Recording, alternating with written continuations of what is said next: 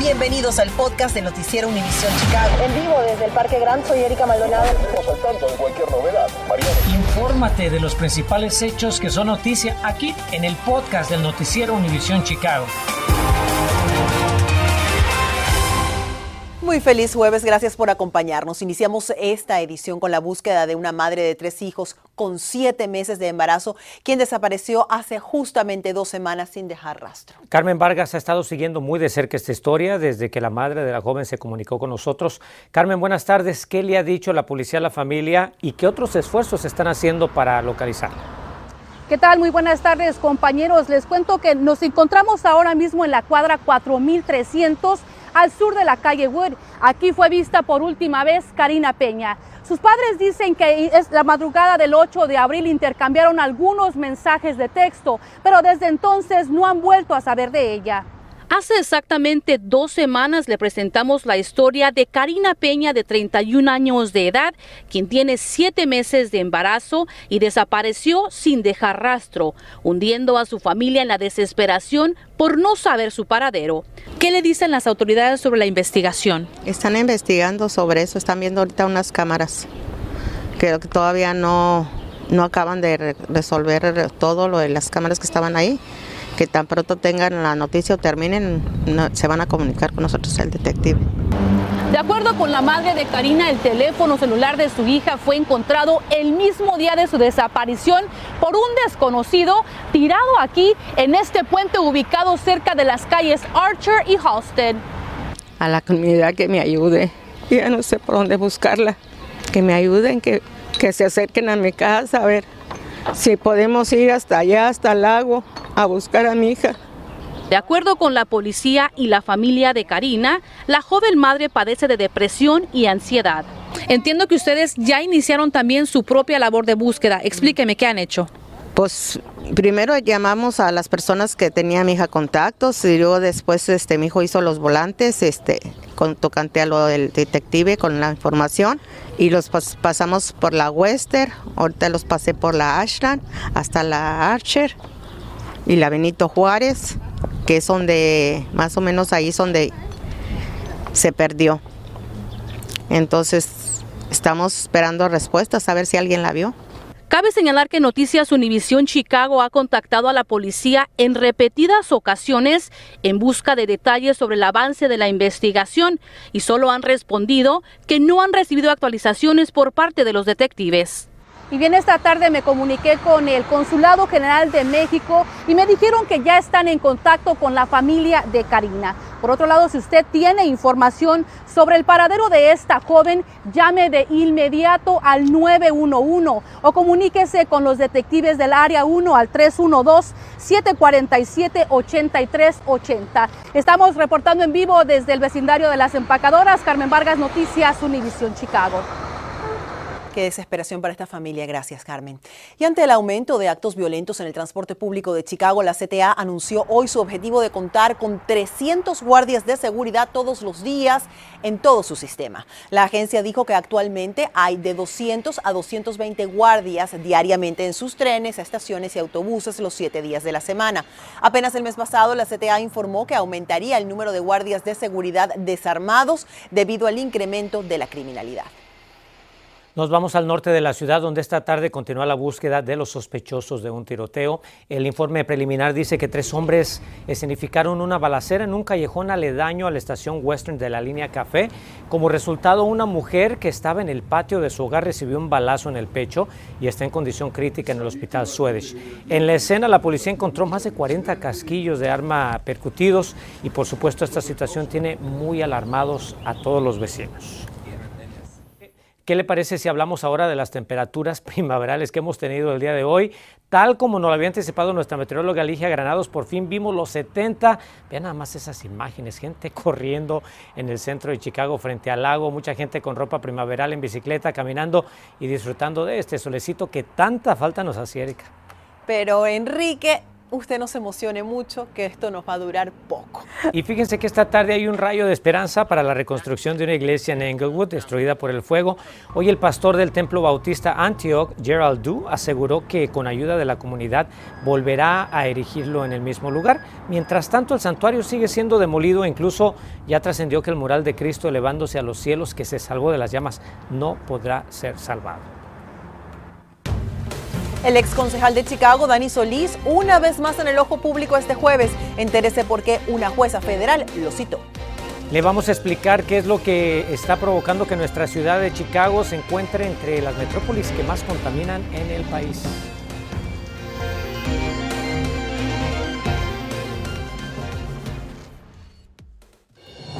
Continuamos con el podcast del noticiero Univisión Chicago.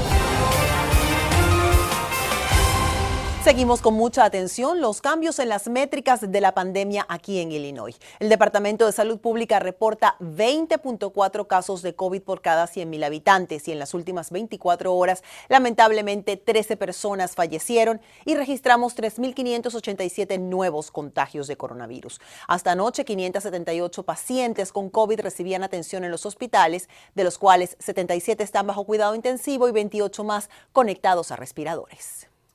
Y en una nota muy desalentadora, Chicago se encuentra entre las ciudades del país con mayor contaminación. Un nuevo análisis de la Asociación Americana del Pulmón ubica a nuestra metrópoli, escuche usted, entre las 25 principales de la nación con los más altos niveles de smog. No obstante, Chicago mostró una leve mejoría con menores cantidades de partículas finas en el aire. El estudio atribuye la alta contaminación a que nuestra ciudad es un importante centro de transporte y a las industrias en el área. Y esta tarde compareció en corte virtual el ex concejal de Pilsen, Dani Solís. La razón, ver si una jueza respetaba o no el acuerdo que tenía con la Fiscalía Federal para evitar un juicio. Como le reportamos la semana pasada, Solís se declaró no culpable por un cargo de soborno y Mariano Gielis nos dice qué decidió la jueza y qué sigue ahora para el ex concejal. ¿Se acuerda del ex concejal del Distrito 25, Dani Solís? Ese que presuntamente traficaba influencias a cambio de masajes en el barrio chino y pastillas de Viagra, y que finalmente admitió haber demandado una mordida a cambio de facilitar la resonificación de un terreno en Pilsen para favorecer a un desarrollador que se había comprometido a donar dinero a su campaña política. Pues ese mismo Dani Solís no pasará siquiera una noche tras las rejas luego de que esta misma tarde una jueza aceptara el acuerdo entre la Fiscalía y la defensa de Solís que difiere el procesamiento del ex concejal estelario 2025 y que de alguna manera lo exonera de cargo alguno a cambio de su colaboración en la investigación en otros dos casos de corrupción, el de el ex representante estatal Michael Madigan y del concejal Ed Burke.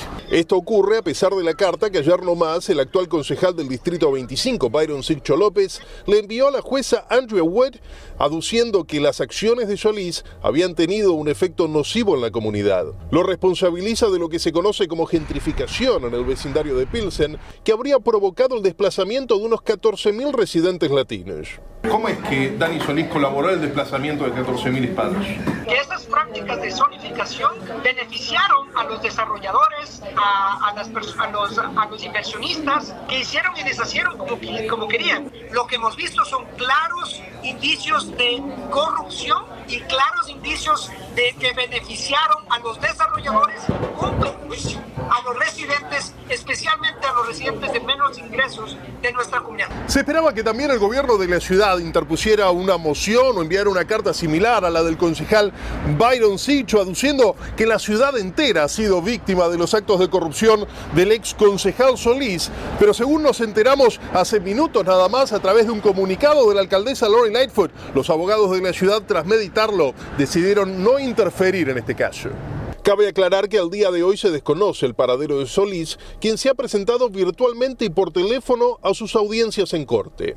Por otro lado, el fiscal federal a cargo del caso destacó la colaboración de Solís en las investigaciones contra Madigan y Burke y afirmó que mientras mucha gente habla de acabar con la corrupción, el ex concejal no solo admitió sus fechorías, sino que por los pasados seis años se ha expuesto al punto de grabar conversaciones que presuntamente incriminan a sus colegas. Sin embargo, como aclara el abogado Jorge Montes, el acuerdo de Solís con el gobierno federal no es uno cualquiera. ¿Cómo se explica eso, doctor? Mira, eh, la verdad es que ah, nunca se ha visto que yo me acuerde un acuerdo tan agradable para una persona que hizo tanta corrupción. Es un acuerdo de sueño para el ex concejal Solís. Habiendo dicho eso, ah, tenemos que decir que tampoco ha habido una persona que ha entregado tanta información de tanto valor a las cortes como lo que hizo el ex concejal Solís. Ahora, no crea que Solís ha salido totalmente ileso de esta odisea legal. Según el fallo de la jueza Wood, el ex concejal deberá ahora enfrentar el escarnio social y el ostracismo al que supuestamente lo van a someter amigos y colegas a los que ha incriminado con su colaboración con las autoridades. ¿Considera usted que es suficiente castigo? Déjenos sus comentarios en nuestras redes sociales y en nuestra app. Mariano Gielis, Noticias Univision, Chicago. Fíjese que residentes del vecindario de Belmont Craig están muy preocupados por la posible llegada de una licorería a su vecindario. Así es, María Berreyesa eh, habló con vecinos justamente sobre sus preocupaciones al llegar este negocio y nos dice qué puede hacer usted para expresar su opinión a favor o en contra del proyecto. María, cuéntanos qué te dijeron. Buenas tardes, Erika, Enrique. Tengo en mis manos el aviso público que la ciudad les hizo llegar a los residentes de Belmont Cragen sobre la apertura de la licorería, pero hablando con ellos me aseguran no estaban informados sobre esta decisión.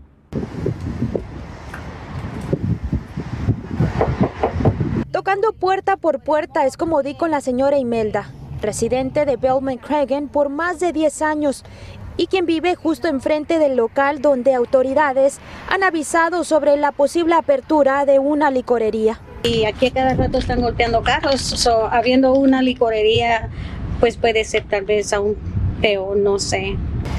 Una sorpresa para ella y para más de uno tan solo en esta cuadra, donde nos dimos la tarea de buscar la opinión de la comunidad por la cercanía de este local. Señor José, ¿ha recibido una carta de la ciudad avisando que van a abrir una licorería? No, yo no he recibido ninguna.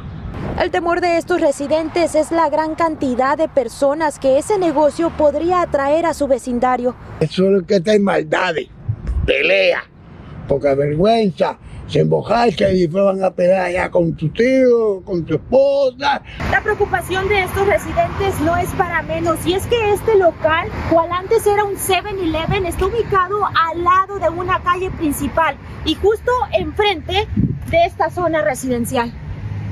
Sin embargo, durante nuestro recorrido por el área nos encontramos con más de un negocio de venta de alcohol. A menos de una milla está otra licorería. Efectivamente, con solo una búsqueda en internet pudimos ver la mayoría a una corta distancia del local, ubicado en la esquina de las avenidas Diversey y Nego. Me comuniqué con la oficina del concejal del área, Gilbert Villegas, para preguntarle sobre la preocupación de estos residentes. Sin embargo, por medio de su secretaria, se nos informó desconocían sobre la posible apertura de la licorería en el Distrito 36 que representa. Y agregaron que la municipalidad no se ha acercado a ellos en busca de apoyo. Sería mejor que no lo pusieran, ¿no? Pero ahí sí, no sé. Por su parte, el Departamento de Asuntos Comerciales y Protección al Consumidor de Chicago, BACP por sus siglas en inglés, le pide a los residentes que envíen una carta escrita a sus oficinas para someter una petición con respecto a la apertura de la licorería. La opinión del público casi siempre pues no, no, no, no cuenta a veces, ¿no? porque esas son son personas que pues son apoderadas y ellos, ellos ponen sus negocios donde ellos quieren ponerlo. Me contacté con el Departamento de Asuntos Comerciales y Protección al Consumidor para ver la posibilidad de la apertura de esta licorería. Hasta el momento nosotros seguimos en espera de una respuesta desde Bowman Cragen, María Berreyesa, Noticias Univisión Chicago. Gracias por la investigación, María. Si usted tiene electrónicos, telas o libros agarrando polvo en su sótano, le diremos dónde llevarlos a reciclar este fin de semana.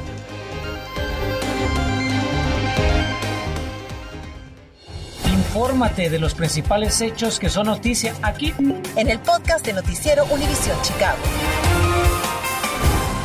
Nos despedimos con una gran oportunidad para deshacerse de artículos que ya no necesiten su hogar Para conmemorar el Día de la Tierra, el zoológico Brookfield va a estar recibiendo electrónicos, textiles y libros usados para desecharlos de manera respetuosa con el medio ambiente.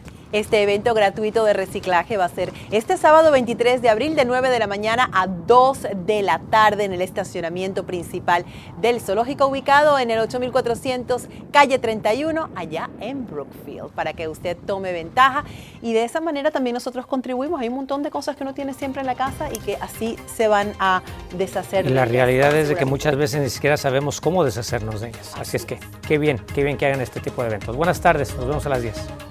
Gracias por escuchar el podcast del noticiero Univisión Chicago. Puedes descubrir otros podcasts de Univisión en la aplicación de Euforia o en univision.com diagonal podcast.